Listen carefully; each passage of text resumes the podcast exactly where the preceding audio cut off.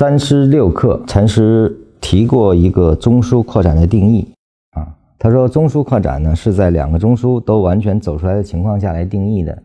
那么，禅师所定义的这个中枢扩展，在我的书里，我是把它定义为中枢扩张的啊。那我就说一下我跟禅师这一块的一个不同啊，以及我如何去定义了走势的三种升级方式。其实禅师是给出了两种啊。首先，中枢当形成了第一个上下上前三段啊，完成了这个中枢构建之后，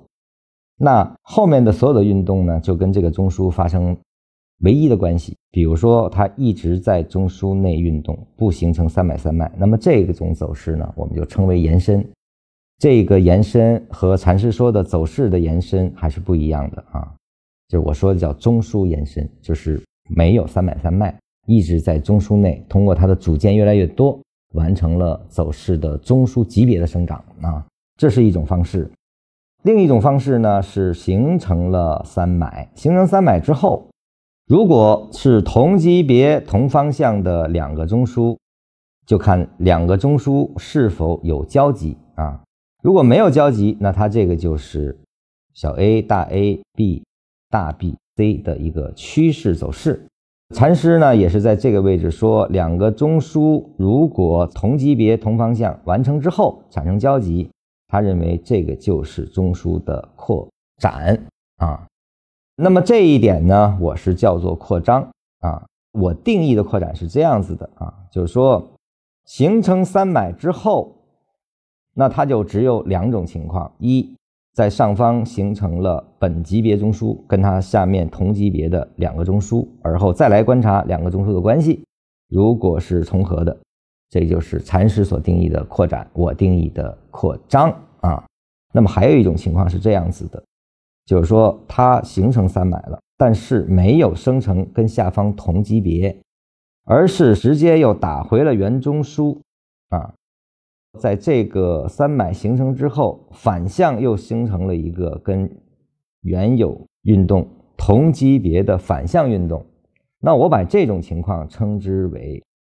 扩展啊。实际上它是更高级别的延伸。禅师是站在一个同向的基础上来去定义的，也就是说，